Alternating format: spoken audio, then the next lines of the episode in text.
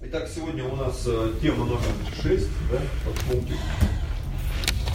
Называется она «Сферы применения молитвы». Мы говорили о молитвах с вами разных. Сферы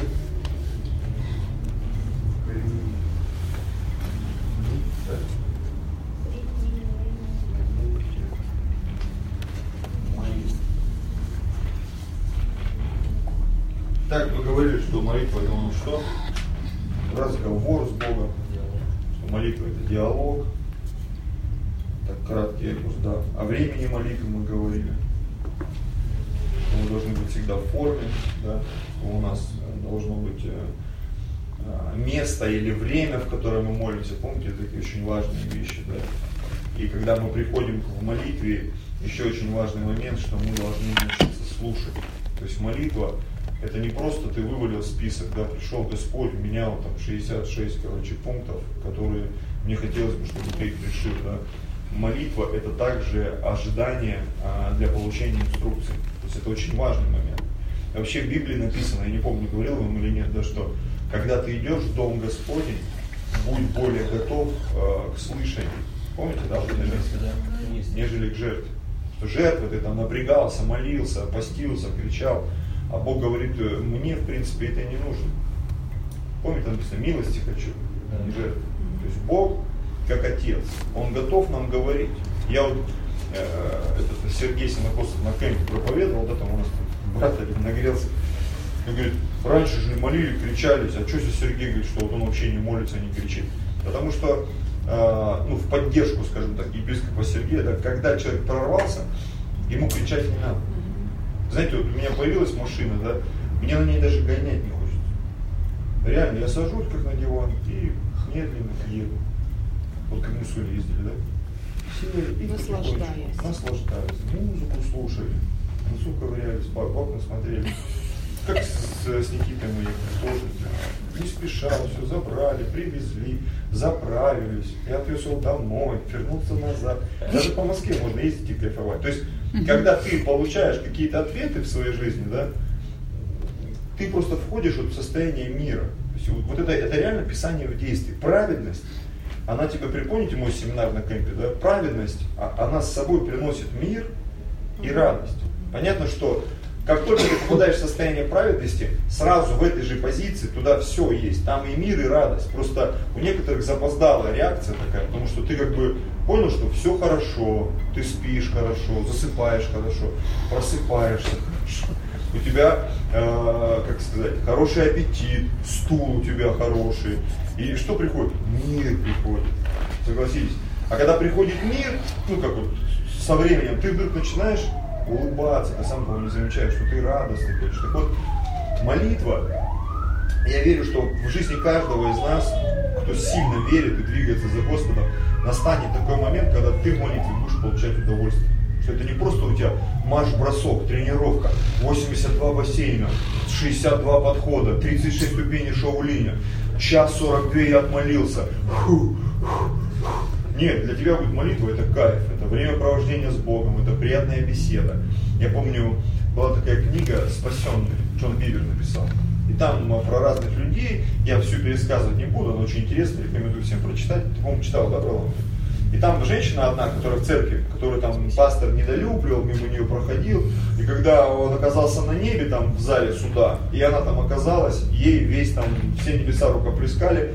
И Иисус говорит, я ее знаю потому что она всегда молилась, приходила, мы с ней общались, и она так ответила прикольно на небеса, говорит, да, говорит, было иногда прикольно часок другой провести с тобой в общении Иисус. То есть она просто искренне молилась. И там, прочитай, возьми книжку, вообще крутая. То есть она стоит рублей 300, может 400. Купите. Я вот хочу еще раз ее перечитать. Можно в интернете, может быть, ее скачать. И там такая очень интересная история. Как э, пастор крупной церкви, они с лидерской командой поехали отдыхать, сели на какую-то лодку, и она утонула. Представляете? И это все в прямом эфире. Несколько тысяч человек в церкви, сидя на, на, на экранах в прямом эфире, они это видели. Смерть людей, пастора. Он пришел в себя и начал, короче, в, прямом эфире свидетельствовать, что я был на небе, короче, я был в зале суда, я там видел это, видел то, лидеров из нашей церкви, там, там короче, 90% косипоров. все там блуд э, с деньгами, там махинации, ну то есть такой вот. А эта женщина, она была из его команды, ну такая вот, она ее постоянно там задвигали, она где-то, то есть просто верная, в десятине, в молитве. Но пастор как бы ее не имел в виду. И оказалось, что она там самая крутая, короче. Вот. Ну и там еще сын его был отступник, там, ну, понятно, что там немножко э, романтической любви, там непонятной, припутано, напутано. Ну, как, как у американцев все. Вот. И меня вот этот момент э, затронул, что эта женщина, когда она пришла в небо, Иисус сказал, что мы с тобой всегда общались. Она говорит, да, было прикольно с тобой пообщаться. Так вот, э, я бы хотел, чтобы мы на самом деле поняли, во-первых, да, во-вторых, научились тому, что молитва в нашей жизни, в большинстве случаев, это не место сражения там, и так далее. Поэтому мы ходатайствуем перед Иисусом, да, но мы должны наслаждаться молитвой. Это то, чему мы должны научиться. Это вот мы на прошлом уроке об этом говорили, я просто решил вам это все оживить. Подготовка к молитве, помните, да, что мы должны с чистыми намерениями приходить, без лицемерия, желанием искать Его воли, приходить в смирении, с верой. Мы это тоже мусолили, обсуждали там почти два часа. Вот. Ну и молитвы какие у нас есть? Усиленная, ходатайство, прошение, благодарение на их языках, молитва с постом. То есть это самые распространенные виды молитвы, скажем так. Да. И мы говорили о том, что молитва это а, диалог с Богом. И второй пункт был такой очень важный, который потерялся, там, по-моему, Марины проспект у кого-то, да, что Иисус это абсолютный пример молитвы. Кто, а, кто у нас пример молитвы абсолютный? Это Иисус. Потому что Иисус, Он молился постоянно. Постоянно, будучи Отцом, э, будучи Сыном Божьим, и в принципе, да, по нашим понятиям, не нуждающийся да, в Божьем покровительстве. Он молился, молился, и там, если несколько местописаний сопоставить, он молился всю ночь, там где-то кто-то, я видел местописание, просто случайно в ряд поставил из разных Евангелий, там читаю, Иисус молился всю ночь, и следующее местописание из другого Евангелия, а по утру, став рано, пошел и, долго молился. Короче, всю ночь молился, с утра молился, то есть такое ощущение, что он всю дорогу молился. И, и когда мы видим результаты этих молитв, написано, всех требовавших исцеления он исцелял, изгонял бесов, ходил по воде. Я думаю, что результат этого всего это связь с небом. Я вот на последнем служении говорил о молитве Смита Вигглсворта, да, что я не молюсь больше, чем полчаса, он не проходит и полчаса, как я молюсь. То есть есть особенный режим в его жизни, который позволял вот этому божественному огню огню исцеления, что-то я съел, непонятно что. Чувствую, это начинает сейчас вылазить. Сушники. Аминь. Тут подсел на блогеров одних узбекских. Вот таких вообще. Я даже не ожидал, что Узбеки такие юмористы. Короче, какой-то узбек, он ездит по Узбекистану и э, называется, по-моему, про, виду блог, и он всякие узбекские виды предлагает. И он, короче, взял каких-то своих трех кентов, и они его куда-то отвезли, и в конце они, ну, на, с одного дубля, короче, каждый высказался, вот они там отожгли просто. Я говорю, как в фильмах Тарантино э, возвращаются там, уезжают шестеро, а возвращаются только трое. Ну, как бы говорю, что это не трое, а три каких-то ерунды они там съели, ну, к примеру, там три пиццы каких-то, типа остаются здесь, в каком-то там городе. Ну и в конце там парень какой-то говорит, я хочу сделать маленькую ремарочку, эти три пиццы, они не остаются в этом городе, они едут с нами, и где-то по пути у каждого свои режимы, они где-то выйдут снова, ну, короче, там, они как выпали там. Да продолжая тему веселых гомосапиенсов, что когда ты смотришь на жизнь с весельем, то все легко усваивается. Примерение. Пример. Пример. Да, давайте правильно. Пример. Правильно. Я еще переспросил. Пример. Пример. Да? Пример. Пример. Применять. Менять, да, применять. Так, ну что, сфера применения молитв. Давайте запишем номер один. Какая сфера, как вы думаете? Все такие вот аксакалы. Какая? В первую очередь мы где молимся? Тайная комната. Ну, индивидуально, да. Индивидуально. Тайная комната, да, индивидуально. Лично. Тайна бывает всякое же. Личная, да, личная, ин, индивидуально, тайная молитва.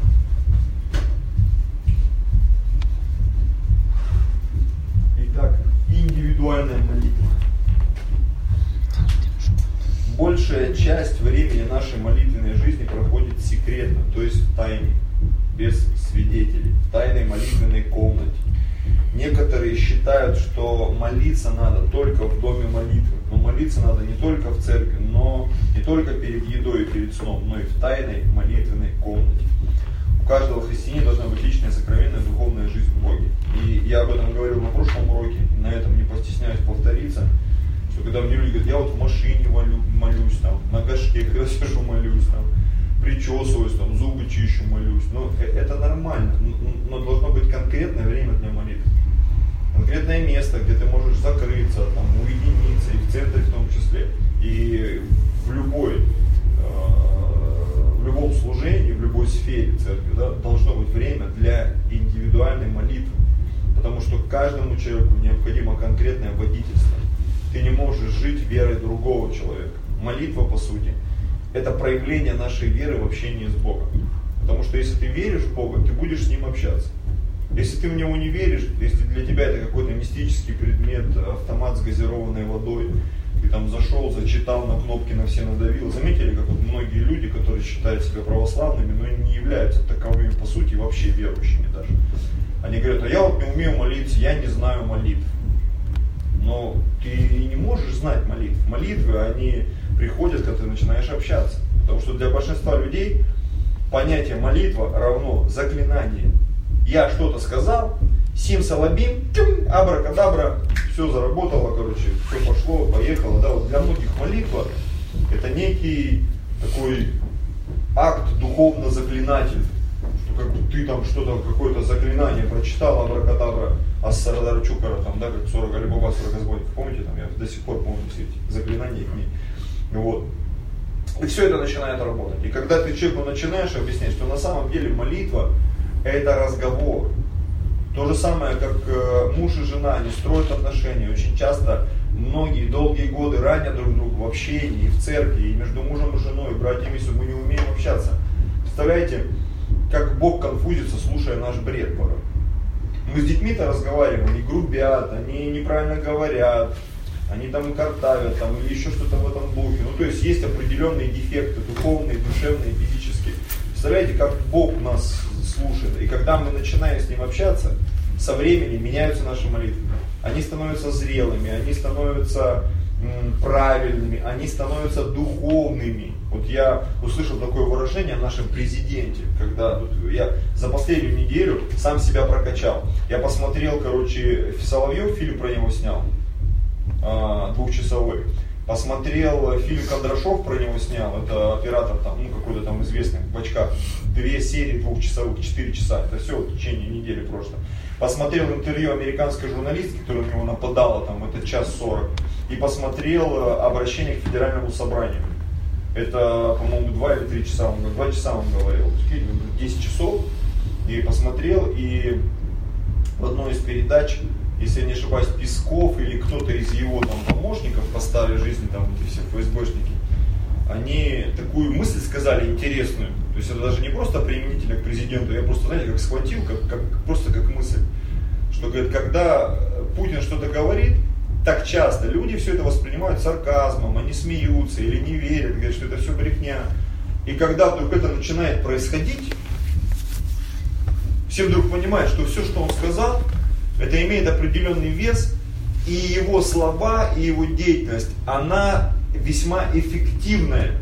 И там он такую ремарочку сделал, не эффектная, знаешь, ты красиво вышел, красиво упал, там пукнул и не извинился, да, ну эффектно, да, все было и все, вау, как пастор Алексей, помню, учил нас, говорит, когда ты начинаешь проповедь, ты должен захватить сознание людей с первых минут. Например, проповедь начинается, я вчера шел и увидел на улице труп, он еще шевелился и все, вау, все внимательно, как бы он утрировал, конечно, это все. И вот, вот этот человек, он говоря о президенте, сказал, что а, то, что он делает и то, что он говорит, это не просто эффектно, это эффективно. И вот я когда это услышал, думаю, действительно, очень часто что-то происходит с нашим прославлением, с нашей молитвой, с тем, когда мы кому-то служим, проповедуем Евангелие, да, и, иногда это выглядит эффектно, иногда неэффектно, но в принципе не важно, как это выглядит, важно, эффективно это или нет. Понимаете? Вот для меня сегодня нет э, какого-то такого базу, ну, базового статуса или критерия, какой должна быть молитва. Вот ты неправильно молишься, что ты там на языках что-то бубнишь, бубнилка, да? Но если он бубнит на языках, извините, и все получается. Я помню, Тищенко Андрей рассказал какой-то пример там какой-то компании, э, в американской или в европейской, где у них вот, э, знаете, вот эти э, прозрачные эти стены, ну, стекла везде, и ты видишь, кто чем занимается. И там вот один мужик, он сидел в каком-то большом офисе и все время там грыз карандаш и смотрел в окно. Ну и сотрудники ходили, возмущались, что за дела, он приходит на работу, пьет чай, кофе и всю дорогу смотрит в окно. Все, ничего не делает. Ну и написали там какую-то записку жалобную, что типа, почему тот сотрудник ничего не делает. И вышел там главный менеджер и сказал, э, руководитель организации попросил э, высказаться по поводу вот этого джентльмена. В прошлом году э, он принес рациональное предложение, которое помогло нашей фирме заработать там 50 миллионов долларов. Поэтому э, президент компании попросил вас, не надо ничего больше говорить про этого человека. Пусть он сидит, смотрит в окно и думает. Все. Почему? Потому что он эффективный. Понимаете? И, и для меня сегодня, да, как там эти домашние группы происходят, как эти люди спасаются. Если люди спасаются, слава Богу, за тех, через кого спасаются люди. Если служение растет, слава Богу. Если молитва, она приносит результат, слава Богу. Поэтому э, первое, с чего все начинается в нашей жизни, да, индивидуальная молитва. Если что-то в твоей жизни не развивается, и там начинается, вот, в церкви там неправильное прославление, в церкви там неправильная молитва, в церкви неправильные проповеди, неправильное э, видение в церкви, какие-то неправильные, неправильное здание у нас, вот у нас надо здание поменять, и сразу все попрет, да, и люди постоянно ищут каких-то вещей. Начни вот с молитвы, разберись. Я сегодня ехал в метро, знаешь, как сам с собой разговаривал, э, вникая в себя и в учение. Просто на свою физиономию смотрел в отражении ну и знаешь, как сам собой говорю, ты этого человека не знаешь, потому что Павел писал Тимофею, вникай в себя и в учение. Мы должны понять, что там внутри нас, что в наших мозгах, потому что мы иногда, наше сознание, оно сидит в какой-то коробочке. И ты думаешь, что ты такой классный, хороший, а, когда ты себя со стороны начинаешь порой видеть вот в этих острых разоблачительных ситуациях, начинает происходить жесть. Так вот, чтобы вот такой жести не происходило, нам нужна индивидуальная молитва. Почему? Бог в индивидуальной молитве, Он разбирается со всем твоим внутренним миром. У меня был такой момент, период жизни. Давно я его не переживал, но помню, так остро я его ощущал, может быть, даже до Москвы еще. Когда я начинал спорить с Богом, ну, внутри, Бог, почему у меня того нет, этого, почему все так это? Знаешь, всегда в моем разуме появлялось как минимум 10 мест из Писания. И я ходил груженный как порос. Бог со мной вот так разбирался. Почему? Я знаю Писание. И как только я начинал там бухтеть, бубнить, знаешь, что бубку включал, помните, бубку. И вот, когда у меня бубка просыпался внутри меня, Бог мне сразу из Библии показывал какие-то места Писания. Знаете, чему я научился сейчас? Когда мне что-то нужно от Бога, я говорю, Господь, мне нужно слово, на котором бы я мог молиться. Я прочитал книги Йонгичо, разные вещи, которые он раскрывал, и я увидел одну мысль, хорошую, правильную. Если ты хочешь, чтобы твоя молитва была эффективной, индивидуальной, тебе нужно знать Писание. Потому что когда ты у Бога что-то просишь, это нужно просить на основании Писания.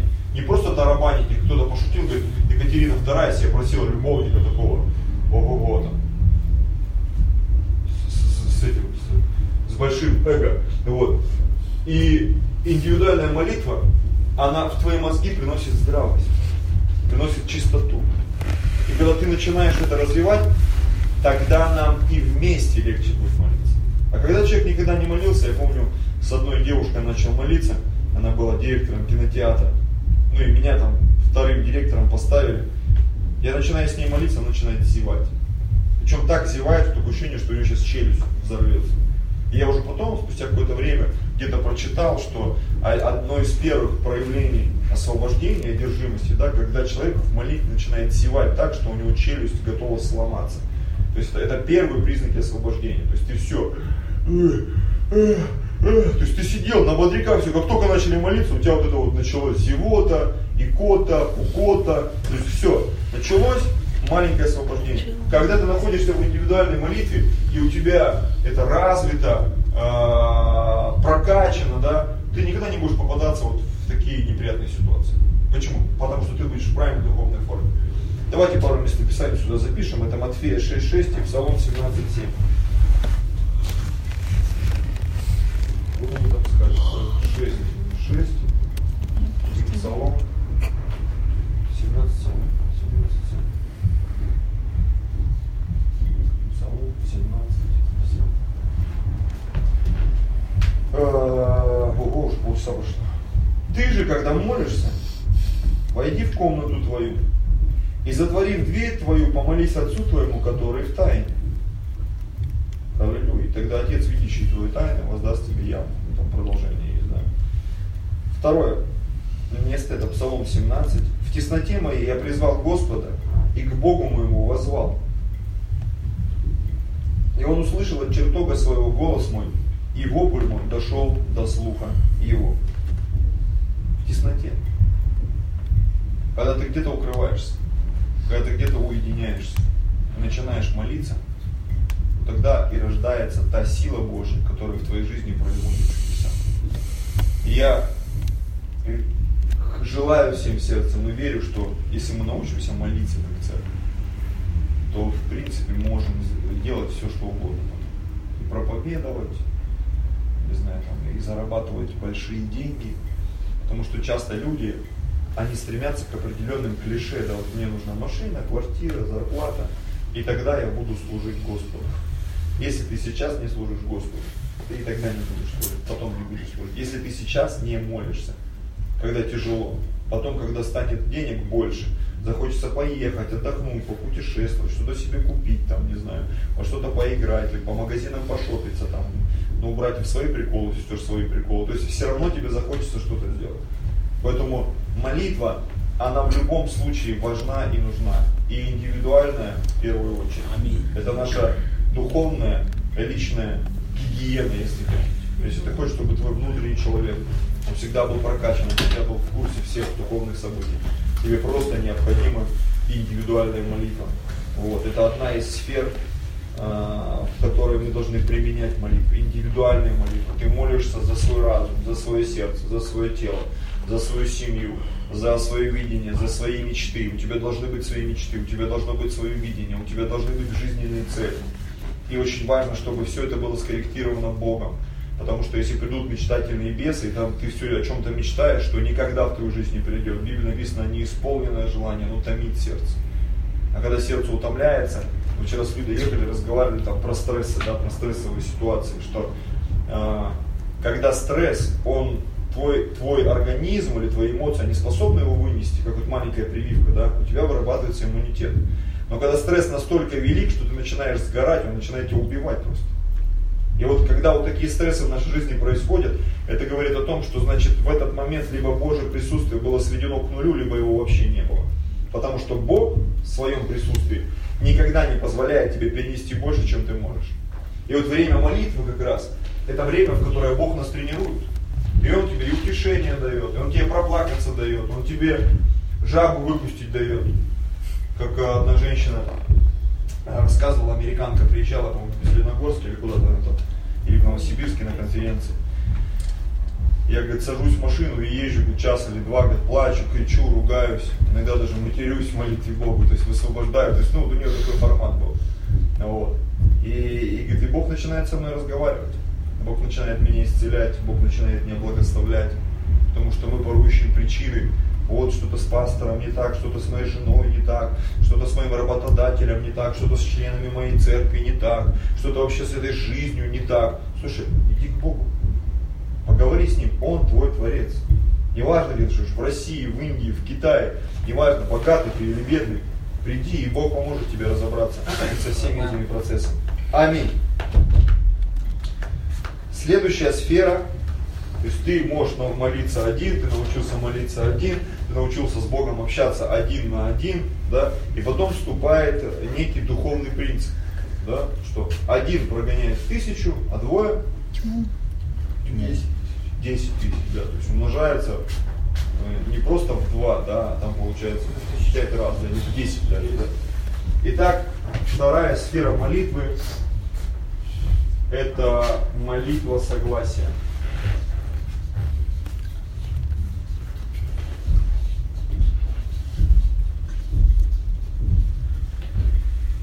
Знаете почему для, для многих людей вот эта молитва, если я скажу, я верю, что ну, я знаю, что я не ошибусь, да, это вообще закрытая тема. Часто люди говорят, давайте согласимся. И в это время ты думаешь там, о чем-то другом вообще. Замечали? Все, я соглашаюсь. Особенно там в группе написал, я, я соглашаюсь. И пошел на унитаз или котлеты лупить. Согласился он, да? Молитва согласия – это очень духовный акт. Очень серьезный. Это ты реально откладываешь и соглашаешься с этим человеком. Духовно, душевно и физически. Когда твоя индивидуальная молитва она настолько сильна, помазана, духовно, глубока и эффективна.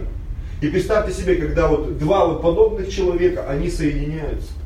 Или бывает, знаете, такие вот люди, они как эти, рыбы прилипала, там, или как эти грибы, которые на деревьях растут, там, паразиты, да. Вот. Давай помолимся. Вот знаешь, что это человек верующий, да, давай, там, ты же, халилюя, вот мы на тебе сейчас, через тебя все решим. Вот тот помолится, и, и все получится. Но Бог иногда так делает, что даже вот он молится, а ничего не получается. Вот у меня Максим, он играет, такой игроман. И э, игры, в которые он играет, они требуют команды. И он часто психует, ну не матерится, конечно, но психует. Да, балбесы, блин, одному бесполезно, потому что команда, она подразумевает, что каждый делает и несет свою функцию. Это команды, говорит, можно выигрывать. Когда, когда в команде там слабаки или непутевые, или они что-то что не то делают, ничего не работает. Вот это басня Крылова, я не знаю, это не бровь, а глаз. Лебедь, рак и щука, помните, да? Лебедь в небеса полетел, там весь в исповеданиях, Иисус Господь, аллилуйя, мы прорвемся, хамин, Бог, Бог все восполнит, Новый Завет, благодать там, да. Э, щука это вся в местописании. Кровь Иисуса на мне. Дьявол не имеет ничего. Кто-то во Христе, тот победил, и он там шук-шук, как э, про одного боксера слышал анекдот, говорит, он, боксер, когда говорит, едет, люди вот так объезжают кочки, а боксер едет и уклоняется. Он себе собрал, он, короче, зато он уклонился от цепочек. И вот есть такие вот э, молитвенники, как щука, да. У нас Михалыч так ездил, Зеленогорский. Вот он едет по дороге, мужик один до сих пор живой. Вот едет, кочка. Живой. Вот, мы несемся, вот мы несемся. Только он меня два раза чуть не убил, короче. Я так кричал, Иисус там, вот он несется где-то 140 кочка или дырка. Вот он раз, тащ в эту дырку, раз опять едет. Раз какие-то кочки, он раз, ту там все в машине вот так вот, раз опять. Все, Михалыч, ты че, блин, вот у него, знаешь, его как тянет, вот надо вот раз, чтобы чтоб долбануло машину, знаешь, как вот. Есть вот такие вот молитвенники, да, они вот ищут себе, как сказать, девушка 90, 60, 90 ищет приключения на свои вторые 90, да. И вот так вот есть такие христиане, которые ищут приключения на свои вторые 90. Поэтому молитва согласия, она требует посвящения. Она требует духовности. Духовности. Не забудьте головы 120. Молитва согласия. Это когда люди вместе соглашаются за что-то молиться. Молитвенная практика должна включать себя не только не только индивидуальную молитву, но и совместную молитву с другими людьми, друзьями, родственниками и так далее. Матфея 18, 19, 20. Матфея 18, 19, 20. Истинно также говорю вам, что если двое из вас согласятся на земле просить о всяком деле, то чего бы ни попросили, будет им от Отца Моего Небесного, ибо где двое или трое собраны во имя Мое, там и я посреди них. Аминь. Представляете, Бог высвободил потенциал, что два человека могут на земле провозгласить и утвердить какой-то закон. Неважно, духовный или физический. Два человека. Многие на это вообще не обращают внимания. Но когда в молитве собираются как минимум два человека, хотя бы двое или трое, они могут нечто провозгласить. И написано, все, что свяжете, будет связано на нити. Будет подтверждение. Все, что развяжете, будет развязано на нити. То есть небесная канцелярия, она реагирует на молитву согласия. А у нас как получается? Мы, короче, там молимся, там группы пишем, постимся, толку никакого. Вот я тут недавно э, перечитывал материал, есть пару передач, э, их давно-давно сняли, там, в лохматые годы еще, 90-е, наверное, может быть, не в 90-е, но в те. Называется «Молитва преображения», кассеты у нас было, когда молились за города. И там где-то пасторов убивали, где-то там какие-то сложные ситуации. То есть наберите, вы просто вы обалдеете, как это все работало. Как один пастор, он приехал э, в один город, вот это, это я читал где-то месяц назад, перечитывал вот именно эту историю. И этот город называли могилой проповедников. И когда он приехал, говорит, мы молились несколько месяцев, и мы поняли, что ничего не сдвигается с места. Проповедовали. Да, проповедовали, молились, они молились и проповедовали. Церковь не растет, ничего не происходит. И там целая схема. Он, короче, высвободил ходатая, и ходатаи, короче, должны были молиться. Но когда несколько ходатаев подряд упали, не смогли молиться, там заболели, кого-то сбила машина, кто-то это, он что сделал? То есть, поняли, они тогда, а, по, когда молился один ходатай, э, до этого за него еще три человека молятся. И за этого еще три человека молятся. То есть за, за день или за два до, до выхода вот этого человека молятся еще три за него. Прикинь. И когда говорит, мы стали так делать, эти люди, вот эти люди ключевые, они стали просто не, небеса так сильно двигать. И там какая-то бабуля колдовка была, у нее был огромный питон. А питон там это там что-то в духовном мире какая-то там непонятная вещь, там чуть ли не там не, не как сказать, инструмент прямого, прямого присутствия сатаны. То есть и когда они э, что там случилось, она умерла или что-то с ней случилось, и у нее прям нашли вот в этой лавочке в ее питона. И она там колдовала, и гадала, и ворожила, что только не было. И там в этом городе или в другом э, какой-то был перекресток, на котором люди разбивались постоянно. И даже когда машин не было, люди слышали удар машин, разбивались стекла просто посреди улицы. Нету ни машин, ни людей. Представляете, просто этот скрип тормозов, шин, удар, разбивание стекла. То есть это духи такие были, прикинь. И, и когда они начали молиться, молиться, молиться. Потом в Колумбии там одного пастора застрелили, но он объединил там э, 100 или 200 пасторов, они начали молиться, и в итоге они переломили это все и начали собирать стадионы. И у этого тоже там церковь там, то ли 15, то ли 20 тысяч. Э, вот. И, и, то есть это все связано с молитвой. Причем не просто с молитвой индивидуальной, это связано даже с молитвой согласия. То есть очень важно быть в форме очень важно, когда в молитве согласия серьезные люди, да, может быть там наши молитвенники бедные нагрелись, когда я там с кафедры что-то ляпнул, да, но я не имел в виду кого-то конкретно из людей нашей церкви. Я говорил о том, что а, когда я думаю о молитвенном служении в нашей, в нашей церкви, я бы хотел видеть там эффективных людей. Понимаете, эффективных, чтобы эти люди, которые там находятся у нас, они были эффективными. Потому что если человек эффективный в пожертвовании, эффективный в каких-то делах, эффективных там в десятинах, в приношениях, в проповеди Евангелия, в том, что он там следит за собой, там, свое тело в порядке содержит, там, работает честно, то есть он проявляет эффективность во всех сферах других, да, то больше уверенности в том, что он и в молитве будет эффективен. Что он не просто молится как для красного словца или для галочки, да, вот он там что-то побубнил час на языках, сам это время думал, там, чем ипотеку гасить, там, или э, где поесть, там, или, или вообще, не знаю, там, спицы новую купить для вязания. Ну, не знаю, там, ну, что сестры думают во время молитвы, когда молитва не придет. Вот. Э, я не знаю просто, не представляю. И понимаешь, что молитвы согласия, ее нет. И мы вроде имеем инструмент, а он не работает. То есть все есть, в Библии все есть, нам все объяснили, нам все написали, нам все показали, да? Не работает. Не работает. Почему? Потому что нет эффективности. Это вот здесь вот решается. Понимаете, вот здесь. Я еще басню не сказал до конца. Помните, там лебедь, который летал, щука исповедовал, еще рак был. Рак это такой дух Марфы, да, мы сейчас все промолим, мы сейчас всех там, рак пятится назад, лебедь рвется в небеса, а щука там куда-то там пустынном, да, и написано, а воз и ныне там. То есть дело не спорится. Почему? Потому что люди Они в разных направлениях. Что делает молитва согласия?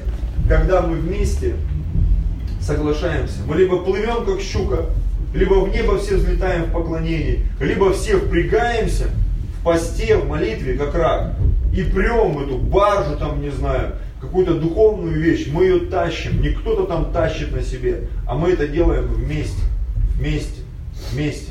И когда мы вот эти моменты пройдем, индивидуальную молитву, сдадим экзамен, молитва согласия, мы вдруг все начнем видеть результат.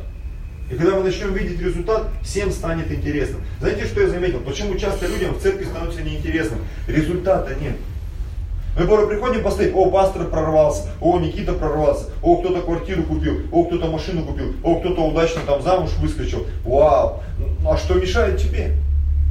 Нам ничего не мешает. Какие-то церкви же подняли здесь. Что мешает нам подняться? Что мешает нам собрать 200 человек? Что мешает нам открыть 20 домашних групп? Что мешает нам начать какое-то служение, молитвенное, финансовое, служение евангелизма? Но они же проповедуют, они же играют там, молодежка там, они что-то играют, они что-то делают. Они же где-то этих людей взяли, слово жизни где-то. Но я не думаю, что оно, эти все люди ходили раньше там в Росу. Но не было в России 5000 человек никогда.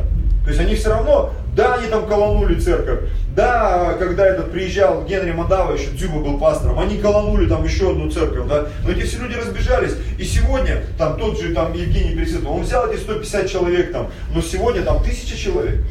И их он нигде их не украл, он с другой церкви не увел. То есть это реальное доказательство, что люди что сделали? Они сделали свою работу. Потому что в благой вести они там говорят по понятиям, что у них там три с половиной тысячи человек, а, в, в этой, э, пять тысяч там слова жизни, у этого тысяча, то есть это примерно около 10 тысяч. Но не было столько церквей, в которых было бы 10 тысяч. Всех этих людей они где-то нарыли. Они откуда-то притащили. Я не думаю, что это гастарбайтеров наехало 10 тысяч там со всех регионов России. Понимаете? То есть это результат реальный какой-то. Романов, но где он, где бы он наворовал тысячу человек молодежи, каждое воскресенье, последнее воскресенье, месяц, ой, последнее служение воскресенье, воскресенье, тысячу человек сидит у него. Тысячу человек, молодежи. И еще тысячу на балансе вот по этой вот мое поколение. То есть, по сути, они окормляют там около или более двух тысяч человек. Но они же где-то это взяли. Почему? Они сделали работу. Они согласились. Причем он рассказывает, когда не так маньячит, что иногда Мацула приходит в офис и говорит, ребята, ну не надо так сильно. Не надо, а то у нас церковь закроют. Не надо, потому что они чудят вообще, не по-детски. Они лезут везде, в школы, куда только не лезут, бегают, что там придумывают там. То есть они просто искрят, искрят. Причем он не один искрит, а с ним команда, которая соглашается, которая это культивирует. И, и понимаете, мне не то, что там обидно, да, как пастору, потому что я понимаю, мы ведь можем не хуже сделать. Вот я могу не хуже, я точно это узнаю. Точно. Но мне нужна команда. Почему? Да, может быть, я в чем-то там в индивидуальных вопросах, я там хорошо проповедую, там, я там разбираюсь там э, в каких-то моментах, там, в общении, в политических вопросах, финансовых вопросах, там, в вопросах организации, да, что сегодня, в принципе, церковь, ну, мне легко управлять церковью, для меня нет заморочки, я знаю, чем людей научить, я знаю, куда пойти в церковь, я знаю, как э, распорядиться деньгами на самом деле. То есть то, что мы снимаем этот зал, это вообще чудо. Что-то бы и не смог за такие деньги ничего сделать. Но мы же снимаем, мы находим, мы что-то приобретаем. Но этого мало. Должна подняться команда. Может быть, я так немножко расширенно говорю, но хочу, чтобы вы это поняли. И вот молитва, по сути, да, это некий духовный труд, некая закладка фундамента. Если здесь фундамент не закладывается, здесь тоже ничего происходить не будет. Понимаете? И опять же, когда мы собираемся здесь, нам нужно научиться избегать синдрома лебедя, рака и щуки. Я там в своем видении прорвался. Слава Богу, что ты прорвался. Все наши видения, все наши видения, видение лебедя, видение рака, видение щуки, они объединяются в одном видении. Видение пастора по местной церкви. Видение церкви даже, я больше скажу. Почему сегодня, когда мне, ко мне приходит тут Никита со своими предложениями, или Павел, или кто бы там из служителей, они мне звонят, Вадим, там что-то предлагают, там Рима, там вот мы с ребятами в воскресенье встречались, обсуждали, скоро у нас новое служение еще одно начнется, там про-группа. И я понимаю, что это не мои идеи. Но мне приятно, что появляются какие-то видения в чьих-то сердцах, которые наполняют видение церкви. Знаешь, как вот разный инструмент, через который мы можем достигать людей разный инструмент, через который мы можем исполнять волю Божью. Поэтому, во-первых, что делает индивидуальная молитва? Она позволяет тебе приобрести от Господа видение на твою жизнь. Твоя жизнь формируется. Кто ты? в Боге, в семье, в жизни. То есть ты становишься полноценным и самодостаточным индивидуалистом. И это нормально, потому что, ну как сказать, синдром толпы более нам мешает. Когда индивидуальный человек соглашается быть в команде, э, это невероятно эффективно. На самом деле. Потому что я вот, допустим, я могу и в одного, в одного многие вещи делать, но мне нравится быть в компании. Я могу молчать в компании, могу говорить в компании, могу молчать и говорить сразу вместе. Почему? Потому что это разный функционал. Иногда лебедя надо быть, иногда щукой надо быть, да? иногда надо Марфу вырубать. Да, Марфа тогда вот напряглась, потому что Мария избрала благую часть, она там с Иисусом. А Иисус говорит, Марфа, ну ты трудишься много, но вот Мария избрала сегодня вот полетать, ты у нее не отнимется, будет она всю жизнь летать, а ты вот будешь ползать задом. Вот. Индивидуальная молитва – это то, что формирует твое видение. Молитва согласия – это, скажем так, это более высокий уровень посвящения. Тебе интересно? Это, это более высокий уровень посвящения. Более высокий уровень посвящения. Если здесь не будет посвящения, здесь будут проколы, провалы. Да? Здоровье во имя Иисуса. А как Данил, кстати, жив, здоров? Да. Ты уже две недели, может, что случилось? Может, в другую церковь А вас на разведку отправляют?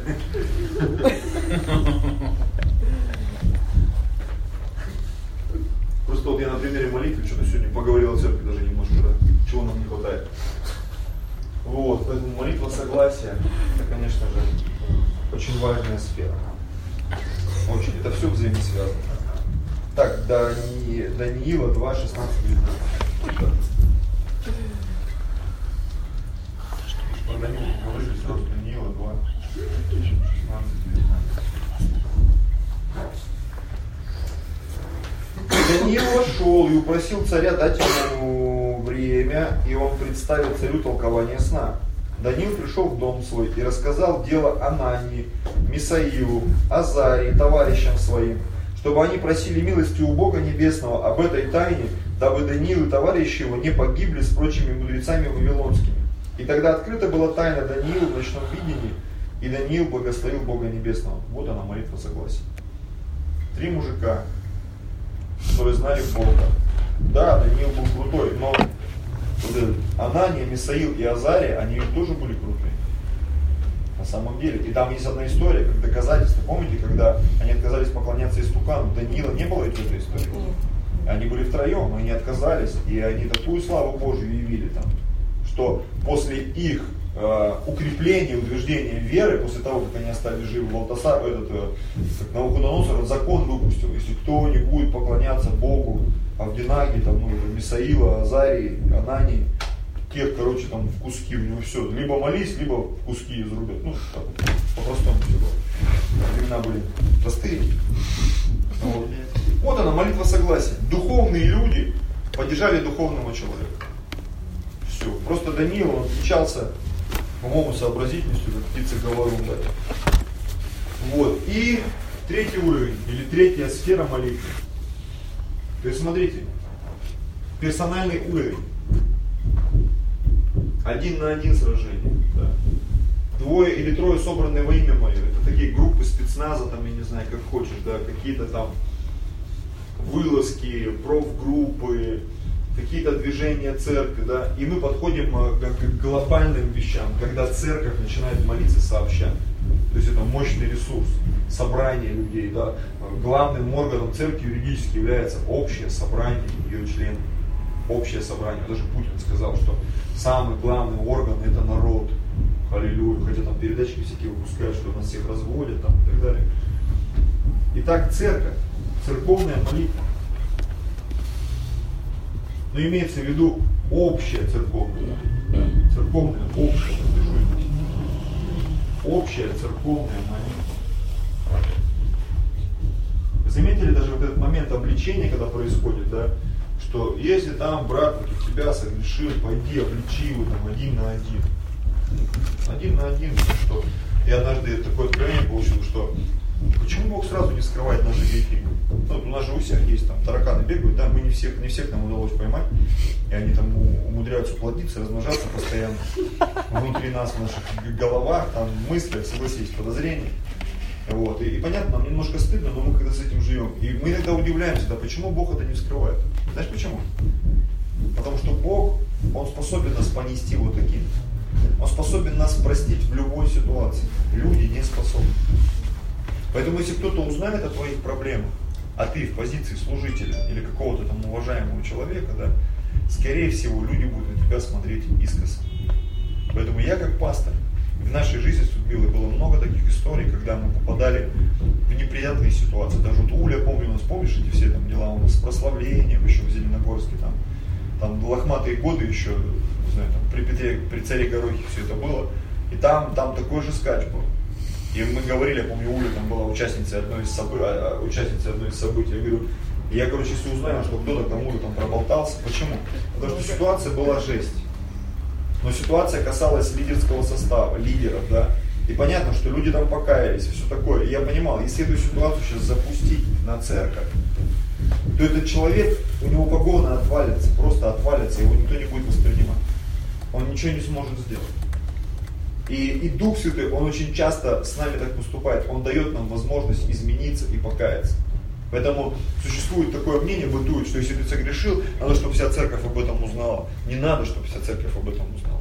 Может быть, пастор об этом должен узнать, или твои близкие друзья, или там лидеры твои, да, и помогут тебе с этим разобраться. Но бежать по всей церкви, а вы знаете, там вот он, там вот пукнул, пока добежал, там уже что он навалил там с три короба, да, то есть все так вот преувеличилось там. И на самом деле, ну, может быть, этого и не было, но вот эта вот человеческая молва, она зарубает на корню всю работу. Я не говорю, что мы должны прикрывать грехи друг друга, но я говорю, что есть моменты в нашей жизни, когда ты должен идти и один на один обличать. И только, в Библии прям вся схема прописана, если он тебя не послушает, бери еще кого-то. Зачем? Чтобы это происходило в согласии.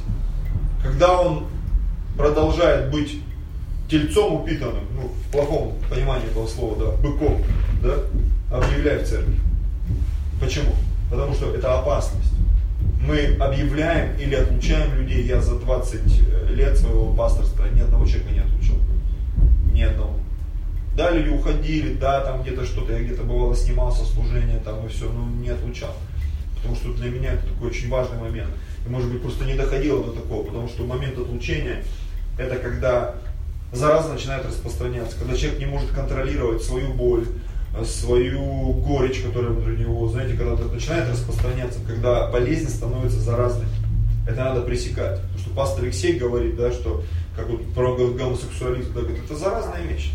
А заразных людей держат где? В изоляторах, их там лечат, там, где-то вот в туберкулезных вот этих всяких штуках, да. И это ведь не шутки. Прокаженные люди, для них а, а все отдельное было. Скажешь, ну это как-то негуманно. Ну тогда все умрут, все заразятся, и будет жесть. Поэтому есть определенные методы профилактики, когда человека отлучают, его убирают. Вот, допустим, у баптистов а, вообще такое, и у писятников такое учение интересное, что когда брата отлучают от церкви, он на собрание может ходить, но вечерю не принимает. И вот у нас э, Будник, семья, знаете, вот э, Татьяна, да, и Игорь. Он вообще пятидесятник, он родился в писательской семье, он такой махровый, что махрее не придумаешь, он знает все законы. Вот есть такое понятие приветствие, часто я пишу приветствую всегда, так вот у них те, кто отлучен от церкви, их не приветствуют. Если ты не член церкви, тебя не приветствуют, тебе говорят здрасте. То есть тебя не приветствуют. Приветствуют только родных и близких, братьев и сестер. Представляете? И вот по их учению, что ты вечерю не можешь принимать, но собрание и ходить. Я всегда спорил об этом, потому что а, как я понимаю, в Библии написано, Павел писал, что когда человек отлучен, ему запрещено даже на собрание приходить. Пусть тусуется с мирскими.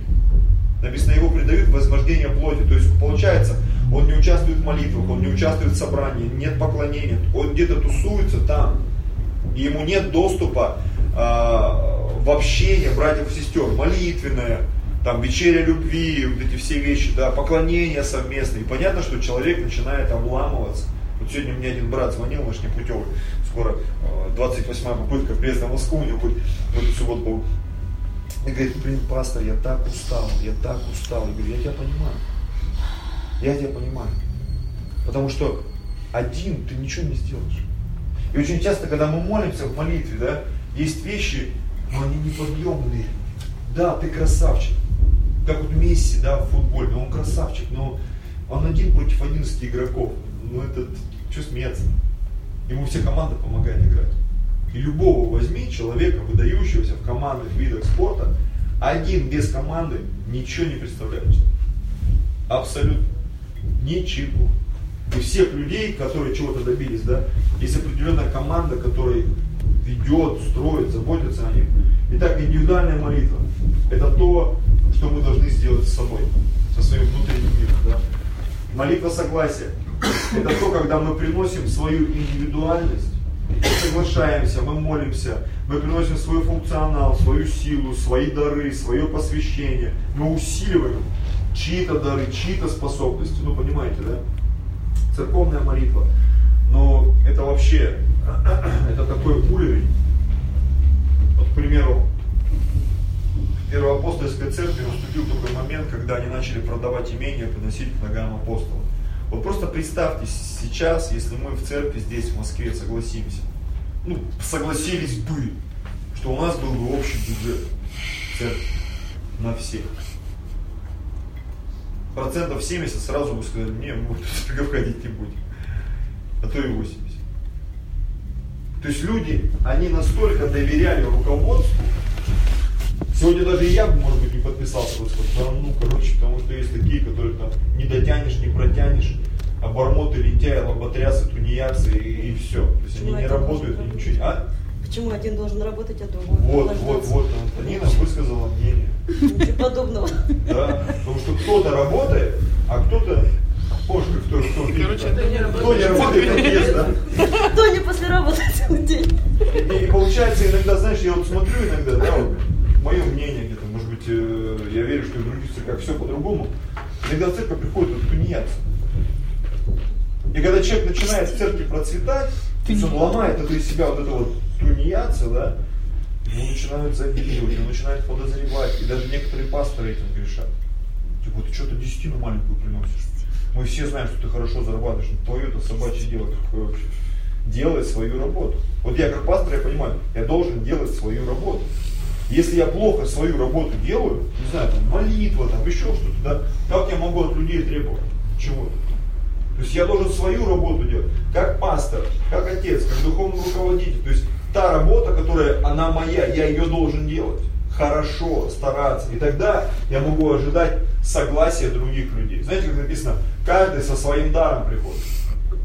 Со своим даром. Потому что та схема денежная, по сути, это прообраз того, что происходит сегодня с нами. У нас у каждого свой дар, свои возможности, свои способности. У кого-то финансово, у кого-то это связано с харизмой, у кого-то там с талантами, у кого-то с политическими связями, у кого-то там еще с чем-то, да, с способностью руководить и так далее, и так далее. И наша задача на базе церкви согласиться и двигаться. Но все не могут согласиться.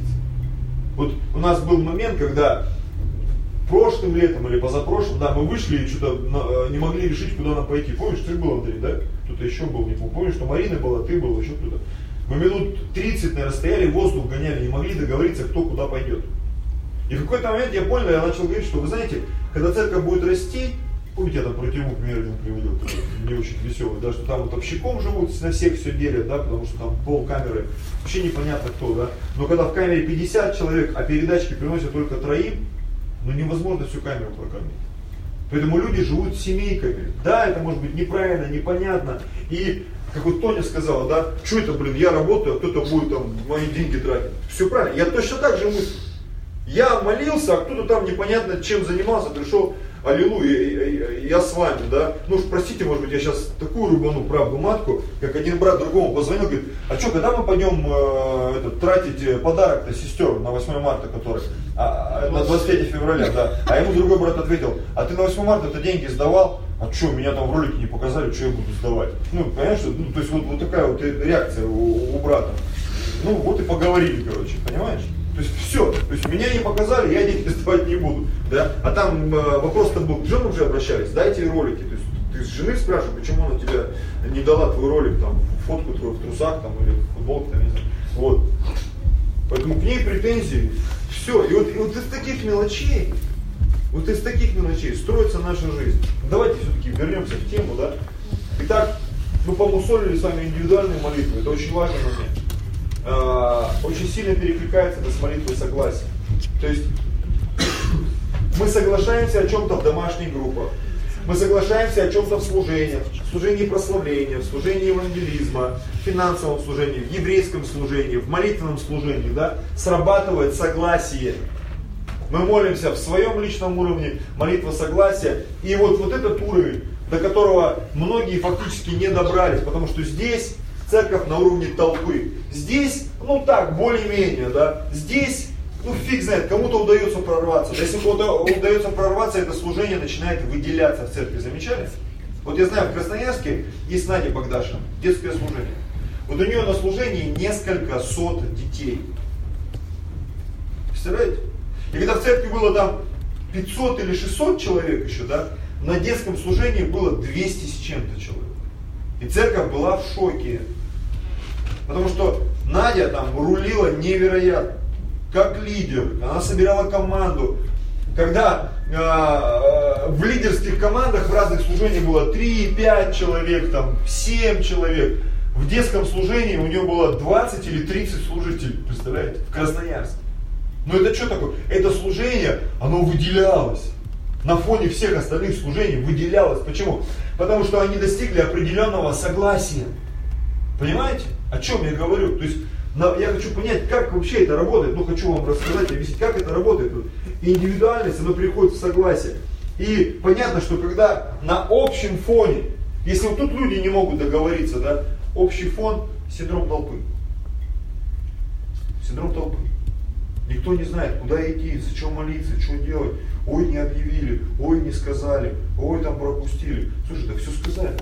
Ты просто в это время что-то там отковыривал себя, там, не знаю, был увлечен чем-то, задумался там, как где-то у меня фотка есть, да, если э, извилины не шевелятся, пошевели их пальцы, да, чтобы э, мысли развивать. Как вырваться вот из этой, из общей, да, толпы? То есть как превратиться в народ? Вот это понятие, я помню, что вел, мне понравилось, да, что когда мы приходим к Богу, мы толпа. Толпа. Толпа она неуправляемая была. Хлеба, зрелищ, то есть угу. можно и манипулировать, да, но это толпа. А что народ? Народ это собрание людей, у которых есть определенные устои, моральные правила. То есть даже если не будет там милиционера, полицейского, любой человек из народа, да, он будет соблюдать закон. Писанный, не писанный закон. Понимаешь? Ты почему это не сделал? Мне, не сказали. Ну как не сказали, вот дома там, да, допустим, тарелка стоит, ты что ее не убрал? Ну я свою помыл убрал, ну, ну вот ты же видишь, она стоит, помыл, убери. Но это не я. Ну не важно, не ты, ну мы же за вами, за вами с мамой убираем. Хлеб ты не убрал там, ты забыл соломку убрать со стола, соль там рассыпана стоит, еще, потому что каждый что-то забыл, ты заходишь на кухню и там, ну, я уже говорю, как есть там срач просто. Ты заходишь, блин, 52 сковородки, там что-то мыто, не домыто, тут наставлено, тут капли, тут какие-то, блин, не тут муравьи бегают, что-то делят там. Короче, ты всех позвал, говорю, ребята, пожалуйста, уберите. И когда приходишь в церковь, и ты не можешь понять, кто за что отвечает, вот такая же фигня. Понимаете, вот точно такая же. То есть толпа, толпа должна стать народом. А я вам скажу, что когда толпа молится,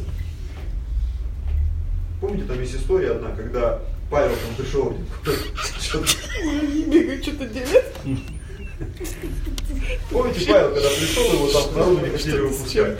И они написано, два часа орали, великая Артемида Ефиская. И причем написано, никто не знал, по какому поводу собрались. Помните Библию? Помните, да?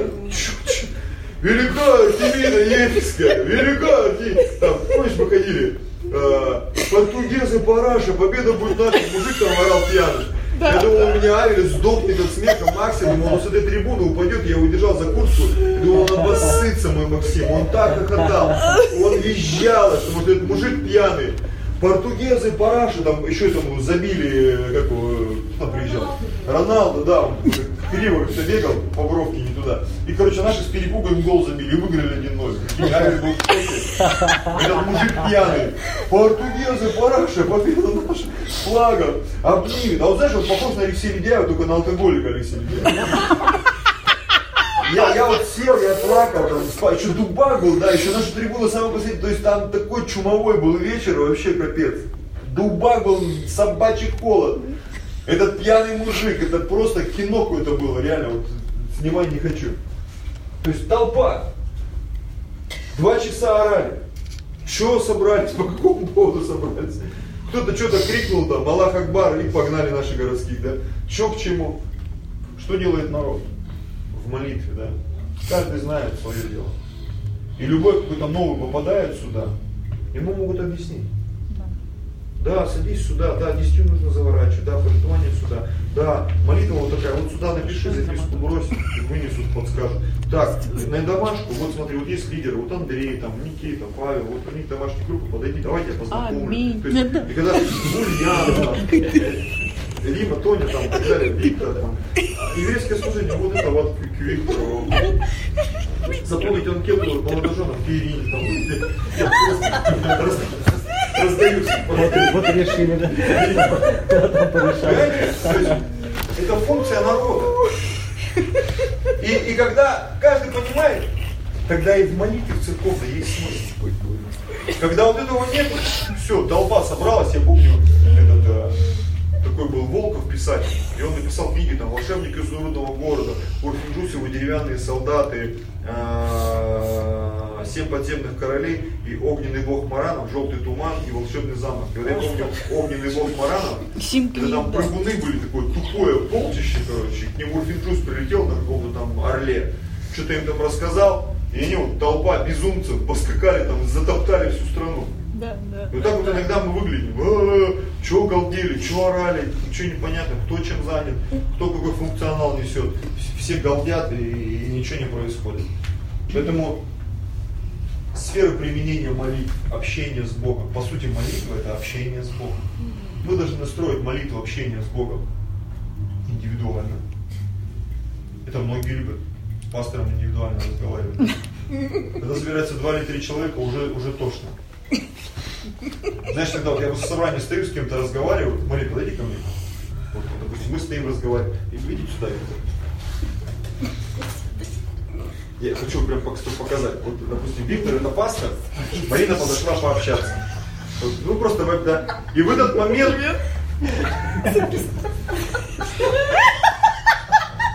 И еще с этой стороны. Все ждут. Ну ты, ты же видишь, пастор разговаривает. Ну отойди. Я поздоровал, так прошел. Ну слава Богу за тебя, ё-моё, ну ты же видишь, папа, все, спасибо, отойди.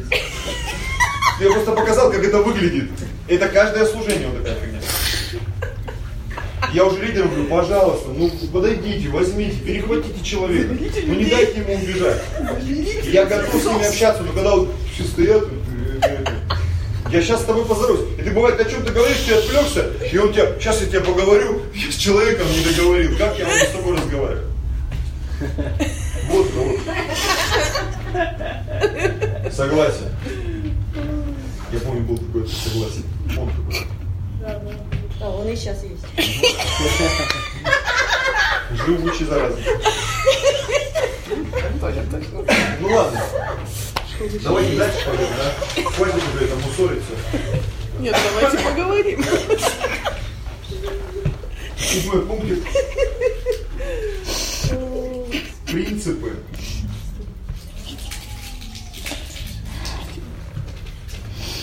Принципы молитвенной жизни. Что там, гематоген кто-то есть? Оскорбинку, что Почти. Так, у нас какой принцип? Шесть, да, успеем? Успеем. Принцип номер один.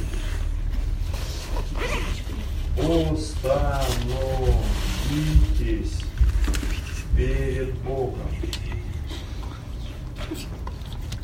Принцип номер один.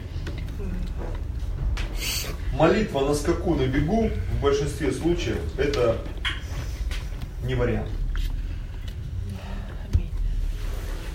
Это как Сто процентов. понос при склерозе, да? Бежишь, не знаешь куда. Вот так у некоторых молитвы такие. Надо помолиться, зачет. Фиг знает, чувствую, сейчас что-то начнется.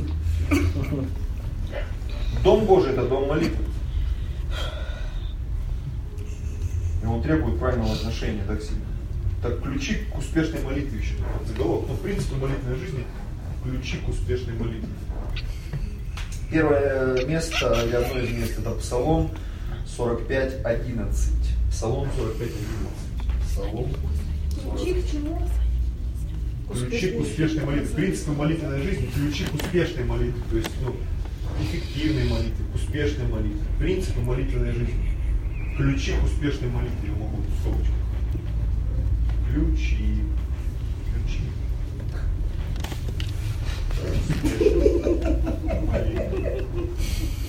Что такое? Риму вопрос, что там муравьи делят на путь.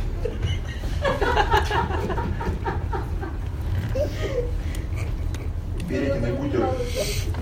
Перетиный бутер. Эта фишка, она откусит бутер, и он лежит. Долго? Ну, ну, я говорю, что ты не доел? Ну, он не влез. Вас не оставила муравья. Он не влез. И вот такой, знаешь, Он был большой, в рот Понимаешь? влез. Ну, в каждой семье что свои приколы, поэтому. Псалом 45.11. Остановитесь и познайте, что я Бог. Буду превознесен в народах, превознесен на земле. Молитва не должна быть спонтанной, хаотичной, беспорядочной. Ну, то есть все, что я вам говорил сейчас до этого полчаса, вот, пожалуйста, я сейчас зачитываю. Молитва начинается с того, что ты должен остановиться перед Богом, отдышаться, да? И понять, что ты не в тот подъезд рояль занес, да, не дальше. И привести в полный мир и гармонию свой дух, сердце, разум, душу и тело. Молитва – это не монолог, это диалог. Поэтому должен научиться не только говорить молитве, но и слушать его. Остановись, сделай тишину в своем сознании, в сердце, освободись от суеты в мыслях. Э, слушай, что тебе будет говорить Господь. Господь никогда не говорит в хаосе. Ну, вот такая мысль у автора, я, в принципе, соглашусь. Авакум 2, 1, 2. Пророк Авакум. 2, 1, 2 стих. На стражу мою стал я, и стоя на башне, наблюдал, чтобы узнать, что скажет он во мне, и что мне отвечать по жалобе моей. И отвечал мне Господь. То есть в Библии даже можно найти пошаговые схемы, если уж на то пошло. Да. На стражу стал, что отвечать Господь? Господь, Он тебе всегда ответит. Поэтому номер один. Остановитесь перед Господом. На молитву нужно настраиваться. С утра молись, вечером молись. Когда у тебя есть время вот этого релакса, там, ты можешь успокоиться, вот своих мыслей и скорость убавить. Второе. Войти в отношения близкого общения с Духом Святым. Отношения.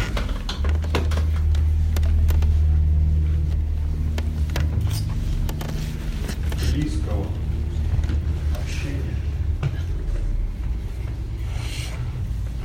с Духом. Остановись.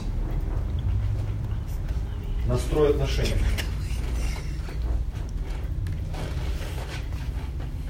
Мы должны сделать не только тишину, но и обеспечить святой контакт со Святым Духом.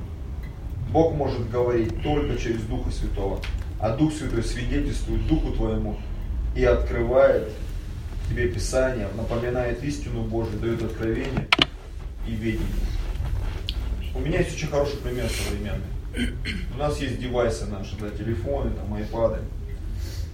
Нам всем нужен интернет. Замечательно. И самый эффективный интернет это, когда есть Wi-Fi. Ну, так, в большинстве случаев, да, потому что 3G иногда где-то там, ну, 3 тоже непонятно.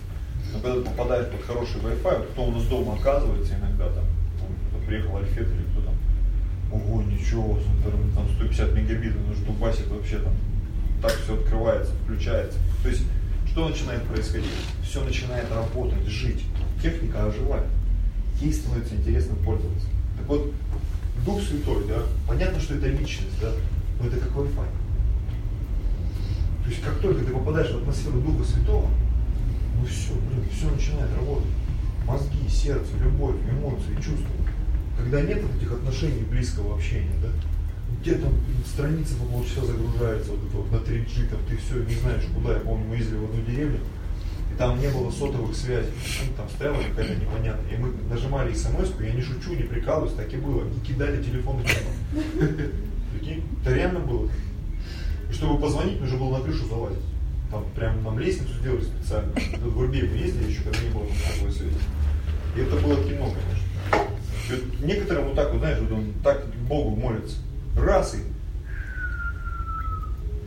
ушло, не ушло, кто его знает. Ждем ответа. 1 Коринфянам 2, 10, 12. 1 Коринфянам 2, 10. То есть должны быть отношения с Духом Святым. Тебе нужно чувствовать, что Бог с тобой общается, что Бог с тобой открывается, что Бог тебе открывает что-то. 12 стих. А нам Бог открыл это Духом Своим, ибо Дух все проницает, и глубины Божьи. Ибо кто из человеков знает, что в человеке, кроме Духа человеческого, живущего в нем? Так и Божьего никто не знает, кроме Духа Божия. Но мы приняли не Духа мира сего, а Духа от Бога, дабы знать дарованное нам от Бога. Сегодня пример интернета он настолько актуален, да, хочешь что-то узнать, окей, Google, да, Siri там скажи. Но если нет Wi-Fi, нет интернета, но это хоть за кукарекой там, окей, кукареку Google, он не будет отвечать, нужен Wi-Fi. Так вот и Дух Святой, да, написано, а, от, э, от Духа, от Бога, дабы знать нам дарованное от Бога. Дух, который приходит в нашу жизнь в молитве.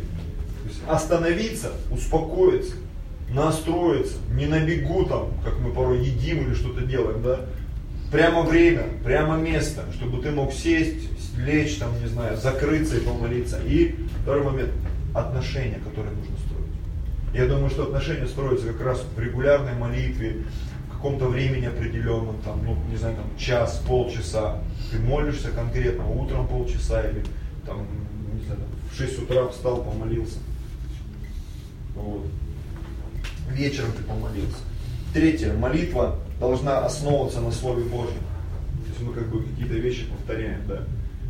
А, принципы молитвы. Остановитесь перед Богом, отношения основано основана на Слове Божьем. Основана на Слове Божьем. Исайя 55, 10, 11. Исайя 55, 10, 11 стих. 1 Петра 4, 11. 1 Петра 4, 11. Э, евреям 4, 14.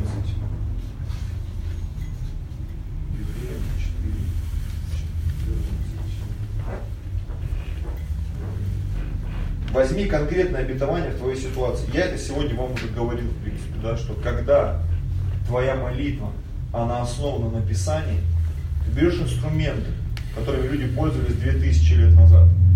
Они уже отработаны, эти инструменты, они рабочие, и ты начинаешь их применять. И вы знаете, когда ты начинаешь молиться на основании Писания, и причем ты это адаптируешь в свою жизнь, во-первых, твоя жизнь меняется, потому что Слово Божие, попадая в твой лексикон, он его формирует, правильный лексикон. Жизнь и смерть во власти языка. Мы иногда такую чушь говорим про себя, про своих жен, мужей, про свои деньги, про свое тело. Там, я помню, была книга про благословение и проклятие. И там Дерек Принц, э, он рассказывает со слов своей второй, второй жены. У него была Лидия Принц, потом Руфь. Руфь была вот вторая. И она говорит, в детстве, она говорит, я ненавижу свои ноги. И у нее всю жизнь был артрит она их просто прокляла в детстве, то есть на эмоциях ляпнула. И мы иногда там, я что по пьяни делал, там, ну, детям там что-нибудь высвобождаем, негатив всякий там. И что-то говорим в себя, в жизнь каких-то людей, наших детей, там, церкви и так далее, и так далее, и так далее. И все. И потом мы начинаем молиться, ничего не работает. Поэтому, когда мы молимся на основании Слова Божьего, даже наш лексикон меняется. И молитва, которая основана на Слове Божьем, иногда может быть не конкретно по Слову, но даже своими словами, перефразируем, потому что все равно здесь не оригинал, это, это славянский перевод, там с оригинала еще сколько раз там переведено было, да, но приближено, это начинает работать. Это начинает работать на самом деле. А, Исайя 55, 10 стиха. Бог бодрствует над словом своим, он обязательно исполнит свое слово, оно не возвращается к нему тщетно. Итак, 55, 10, 11. Как дождь и снег не сходит с неба, и туда не возвращается, но напаяет землю и делает ее способную рождать и произвращать, чтобы она давала семя тому, кто сеет, и хлеб тому, кто ест, так и слово мое, которое исходит из уст моих, оно не возвращается ко мне нечетным, но исполняет то, что мне угодно, и совершает то, для чего я его послал. Аминь. 1 Петра 4.11. Там просто конкретнее некуда. Говорит ли кто, говори как слова Божьи. Зачем это написано? Потому что в этом есть какой-то определенный смысл. Говорит ли кто, говори как слова Божьи. Говори слова Божьи. Знаете, когда мы приходим в церковь, мы настолько привыкли мыслить по-мирски, думать по-мирски, э, размышлять по-мирски, расслабляться по-мирски. И, и у нас, у многих, да, такое вот разделение. Вот есть церковная жизнь, а есть жизнь вот мирская. Я вот, когда отдыхаю, я мирской жизнью живу. И когда я слышу, я там, ты что в церковь не пришел? Да я решил отдохнуть. От чего? От чего ты, брат, решил отдохнуть, сестра? Ну вот, э, столько хожу, напрягаюсь, решил отдохнуть бухнуть решил, отдохнуть от постов, молитв. И ты понимаешь, что это значит, что люди, э, у них нет отношений. И поэтому их жизнь, она не основана на Слове Божьем.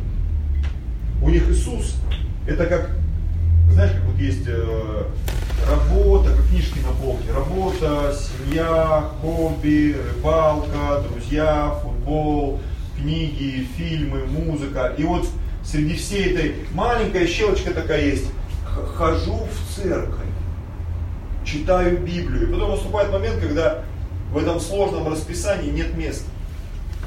Это как камень, который отвергли строители. И ты вдруг понимаешь, что в чьей-то жизни все по-другому. А как в чьей жизни? А в чьей-то жизни Иисус это полка, на которой находятся все книги. Иисус основание. Основание. Наша жизнь, наши поступки, дела, молитвы, все должно быть основано на Слове Божьем моя мужественность, женственность, э, женщины, отцовство, материнство, э, молитвы наши, это разговоры, они должны быть основаны на Слове Божьем. И тогда это будет работать. Многие почему-то этого не понимают. Евреям 4.14. Итак, имея первосвященника великого, пришедшего, прошедшего небеса, Иисуса Сына Божьего, будем твердо держаться исповедания нашего ну, здесь подводится к тому, что молитва, основанная на Слове Божьем, она называется молитва исповедания. Ибо написано, ибо как. Ну, я молюсь когда за команду, там, за церковь. Я говорю, Господь, ты сказал, молите господина жатвы, чтобы выслал делателей на жатву. Вот я к тебе конкретно молюсь, господин жатвы, Отец Небесный, вышли делатели, и в моей церкви конкретно подними евангелистов, попечителей, музыкантов, ашеров, подними те служения, которые нам необходимы сегодня, подростковое, молодежное. Пусть во всех этих сферах поднимутся служители. Важные, служение милосердия, реабилитации, там, фандрайзинг, Бог, подними делателей, уже надоело вот это вот э, болтание никчемное. Пусть люди берут ответственность ответственность за свои семьи, за свои служения, за то, чтобы служение росло, чтобы им не тыкать пальцем, вот мне не сказали, поэтому я не сделал, да. Ты почему это сделал? Ну потому что я увидел, что есть в этом нужда, я это сделал. Красава. Понимаете, вот когда вот такой настрой будет, инициатива, инициатива, я вот еще раз повторюсь, там, Романова постоянно сдерживает Мацула, потому что у него столько инициативы, что аж пастору страшно за то, что они там делают. Что они там рвут и мечут, поэтому неудивительно, что у них тысячу человек на молодежь. Они ведь собирают, да, постоянно в Тольятти ездят. Сколько в этом году было народу? Тысяч десять собрали они? Ну, что-то пять там где-то, да? Шесть. Тысяч шесть. Шесть тысяч, ребят. Туши свет. Нам 600 бы собрать, мне кажется, это все Ездили как эти ФСБшники на Гелендвагенах по Москве. Барбара Стрейзен. Так, ну что, идем в чет- в четвертое, да, у нас там? Да.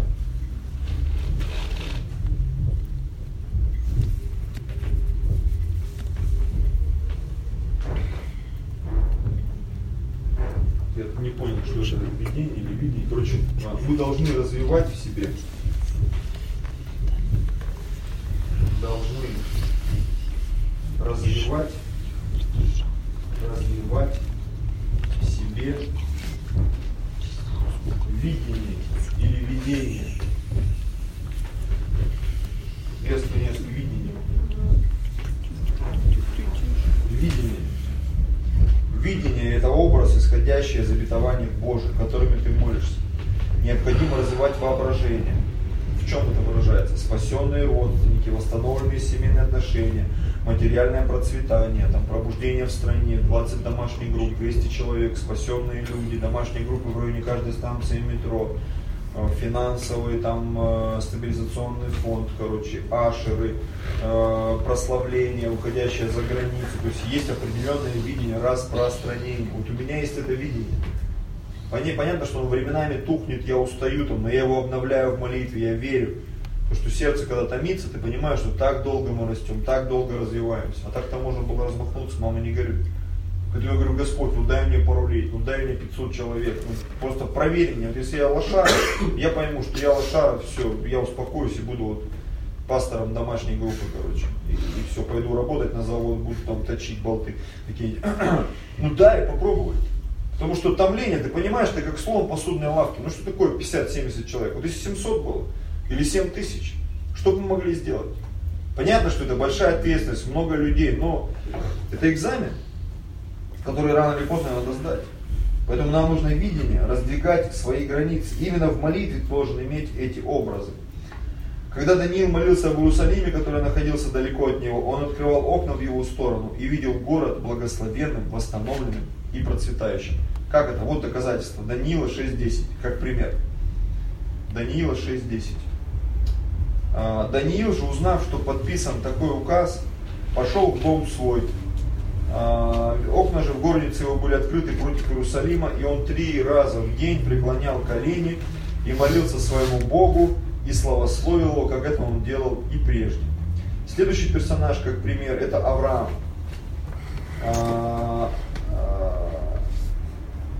Ну, ему Бог говорил, смотри на небо, считай звезды, смотри на песок, считай песок. Бытие 13.16 и Бытие 15.5. В 13.16 написано, сделаю потомство твое, как песок земной. Если кто может сосчитать песок земной, то и потомство твое сочтено будет. То есть, по сути, когда не было кинематографа, Бог Аврааму показывал фильм. Смотри на небо, считай звезды. Ой, блин, шея затекла. Можно так? Можно. Считай песок. Фу, устал. Задирай голову. То есть у него такая зарядка была. Песок насчитался, звезды считает. Песок насчитал, звезды насчитался, песок считает. То есть Бог не давал Аврааму горевать. Он и там видел умножение, и там видел умножение. То есть, грубо говоря, для нас это прообраз. Молишься ты, Бог тебе показывает картины. Опустил, что-то там ковыряешься, дела там свои, Бог тебе и там показывает картины. Вверху, внизу, куда бы ты ни смотрел, Бог с тобой везде, безначальный, безграничный, бесконечный. Аминь. И вот э, 15 глава, 5 стих. «И вывел его вон и сказал ему, посмотри на небо, считай звезды, если ты можешь счесть их. И сказал ему, столько будет у тебя потомков». Аминь. Пятое.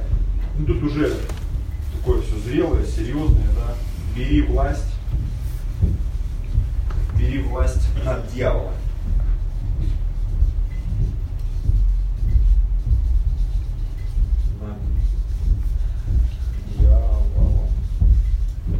Где?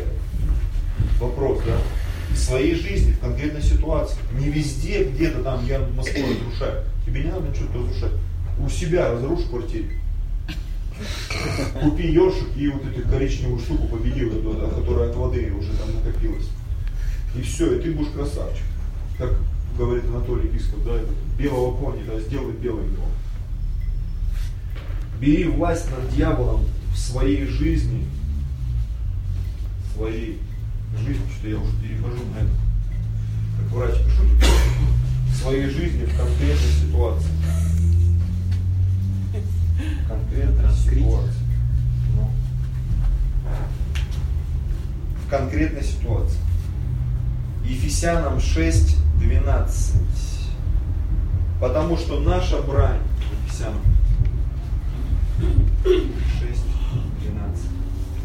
Потому что наша брань не против плоти и крови, а, но против начальств, против властей, против мироправителей тьмы века сего, против духов злобы поднебесных. То есть есть разные уровни молитвы. Это, конечно, отдельная тема, но мы все равно должны об этом поговорить. Потому что иногда одним исповеданием мечтами не возьмешь. Я недавно ездил машину, ну не ремонтировать, а там ТО проходить, скажем так, да. И мне сказали, вы можете погулять где-то? Я говорю, могу. Я иду, когда на машине едешь, там собаки бегают, ты их внимания не обращаешь. Тут я выхожу с промзоны, и на меня накидываются собаки.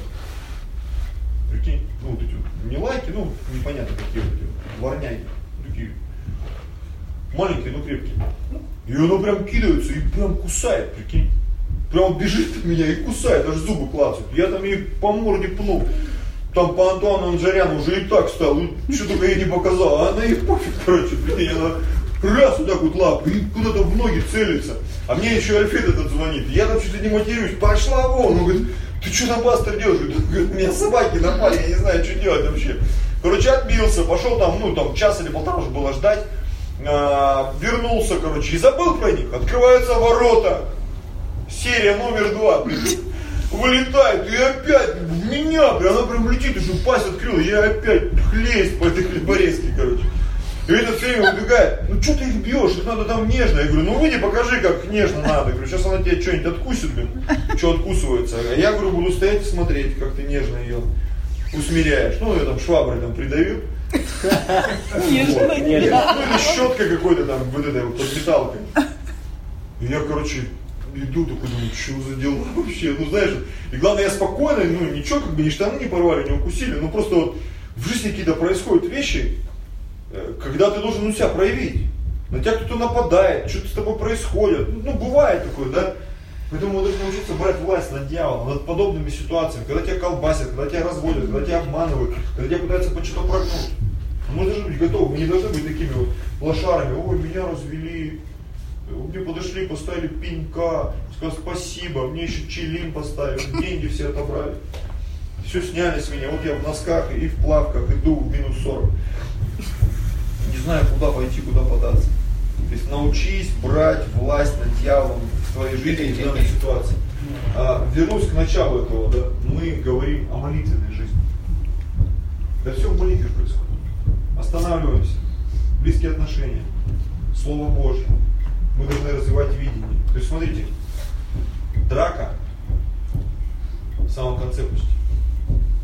Вообще я сегодня считаю, я вот сколько занимался боксом, там, сам такой был дрочливый парнишка, да. Сегодня я понимаю, это самый маргинальный уровень. Когда люди кидаются, когда там в машине едешь, ты что там, что-то, что-то говорит, как будто я понимаю по губам, я не умею читать по губам. Что ты мне там зубы скалишь там. Ну, короче, я тут недавно уезжал, тоже мужик такой, что так медленно едем? Я окно опустил, простите, что вы говорите? Я говорю, что так медленно едем? Ну, знаешь, такой. Я говорю, а дело? Ну, я с мойки выезжаю. Так на руках вытащи, блин, ну знаешь, ну и такой вот. В, в ровере сидит такой. И у меня, знаешь, это холодно, думаю, через окно ему Или как-то остановиться, короче. Уехал, ну знаешь, такой. А я сижу, и у тебя вот это вот двоякое чувство, как бы, ну, ну, или шагнуть дальше, или там развернуться, поехать за ним. Ну, как он себя поведет, интересно же, да, потому что, как кто сказал, есть два типа собак и мужчин, да, нужно бояться собак, которые не лают, и мужчин, которые молчат. Вот, то есть это такие опасные, непредсказуемые животные и мужчины. Я тебя порву, как газету, там в трубку орет, ты приезжаешь на стрелку, и он там хвостом завилял, побежал. Есть собаки такие же, они там, а, а, ваши челюсти вылазят, как в чужом. Знаете, когда собака когда лает, у него назад, вот, аж будка за ней дергается. Ему, короче, с цепи сняли, он хвостом, короче, обнюхал тебя, там, полезал тебе ботинки, все, вся закон. И вот есть вот такие люди, и ты, ты всегда думаешь, как себя вести просто. Либо молчать просто, спокойно подойдет поближе, там уже как один товарищ на спокойно чует. Поднял печенюшки, посмотрел, нет милиционеров, ты его, все, дело закончится. Ну понятно, что это, это самый маргинальный уровень. Ударить человека, побить, оскорбить, ну это должно быть, это еще так же, как наказание детей, чуть ли не в самую последнюю очередь должно происходить, разборки. То есть надо интеллект включать. Аминь. Ну и последнее, но не последнее в жизни, да, номер шесть. Ваш номер шесть, часто говоря, да. Благодаря Богу, благодари Бога заранее, прежде чем придет ответ. Благодари, пишет. Новое слово придумал. Благодари. Бога заранее. Благодари Бога заранее. Филиппийцам 4, 6, 7. Филиппийцам 4, 6. Прикольно, кстати. Надо красиво научиться. Не заботьтесь ни о чем, но всегда в молитве в приношении, с благодарением открывайте свои желания перед Богом. И мир Божий, который превыше всякого ума соблюдет сердца ваши и помышления ваши во Христе Иисусе. Аминь. Ты остановился, отношения есть, ты понимаешь, иногда Бог не отвечает, иногда отвечает, иногда Он строгий, иногда Он добрый. Это нормально. Я вот начал молиться за солнце, прям ну, достал, эта погода мерзкая, да, месяц солнца, морозы, правда, был были, да, но зато солнце светит каждый день. Я сегодня вообще ходил, кайфовал, это вот считаю уже вторую неделю, да, солнце светит у нас. Ты классно, ты ходишь и смотришь, мне нравится солнце, реально, говорю, Господь, пусть в этот год будет самым солнечным годом. Аминь. Я прям молюсь, об этом, потому что кто-то сказал, что в Москве это вообще жесткое солнце. Я говорю, Господь, пусть вот э, в рабочие дни по ночам идет дождик, в выходные пусть его не будет. Да. А в рабочие дни, там, с понедельника на вторник, там, ну, когда вот, то, что вдруг куда-то в поход пойдем на выходные, да?